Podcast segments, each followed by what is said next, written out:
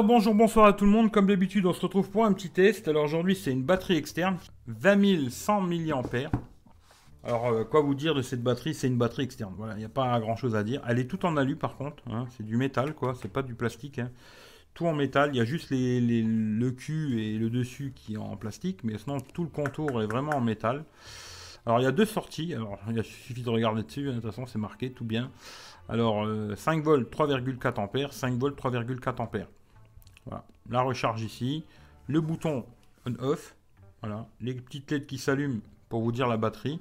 Bon, ça fait longtemps que je l'ai, hein. ça fait déjà un petit, petit moment que je l'ai, j'ai beaucoup de tests à faire, euh, en retard, hein. beaucoup, beaucoup, beaucoup, beaucoup.